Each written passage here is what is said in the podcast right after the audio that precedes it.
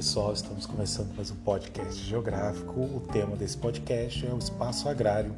Nessa semana você vai reconhecer as principais características da agroindústria e do sistema de trabalho nela existente, além de avaliar as possibilidades e as perspectivas de associar a redistribuição de terras com uma política eficaz de combate à pobreza no campo.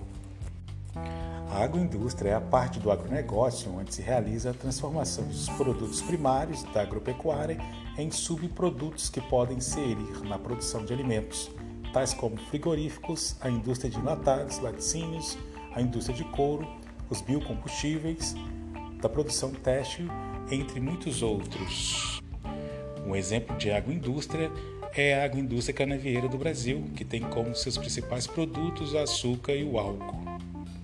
Então nós podemos conversar um pouco sobre a questão do campo, né, as características do campo no Brasil.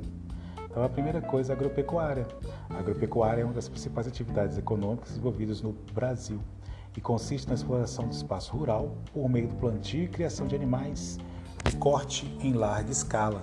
É uma atividade ligada ao setor primário da economia e hoje, conforme o Ministério da desenvolvimento representa um peso decisivo na balança comercial brasileira. Né? Nós exportamos muita carne bovina e também muitos grãos aí.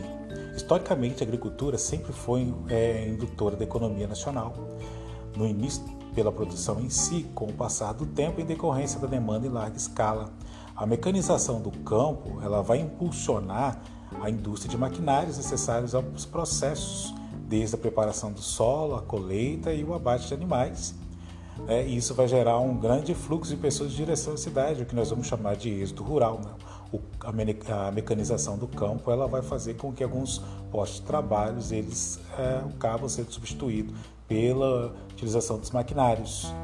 A produção agropecuária é destinada ao mercado interno e externo. Os produtos permanecem no mercado interno são as frutas, legumes, ovos, verduras, leite carnes. Para o mercado externo são destinados algodão, a soja, cana-de-açúcar, café, carnes de aves, bovinos, suínos, milho, entre outros. Né? Nós temos aí, isso tudo faz parte do agronegócio, com a maior parte da produção voltada para o mercado externo, né? O Brasil é um dos países que mais depende de uma atividade econômica denominada do agronegócio. O agronegócio liga a produção à industrialização e à comercialização de produtos esse é o processo conhecido como a cadeia produtiva. Hoje o agronegócio ele corresponde a quase 30% do produto interno brasileiro, chamado PIB. O PIB é a soma de todas as riquezas produzidas no país em determinado período, geralmente calculado em um ano. Então, o Brasil é um dos maiores produtores agrícolas e de produtos pecuários no mundo, né? apresenta graves problemas sociais que esse modelo de negócio ele incita, como a concentração de terras, né? É, nas mãos de poucos, e aí nós temos alguns movimentos que lhe buscam né, a partilha da terra. Né? E essa grande concentração de terras em mãos de poucas pessoas, né, esses terrenos, essas grandes fazendas, recebem o nome de latifúndio. Né? O que é o latifúndio? Quando a pessoa concentra um grande número de terras, é, e essas terras, elas no Brasil, elas são passadas de geração em geração. E geralmente os latifúndios estão voltados quase que exclusivamente à produção exportação, muito ou de pouco, né? Produtos permanecem no país. Geralmente são a monocultura. E a monocultura de soja, milho, do algodão é, estão aí entre as maiores produções aí desses latifúndios. E, mas o que, que seria a monocultura? A monocultura é um tipo de produção de um determinado tipo de segmento, como soja, milho, algodão, entre outros.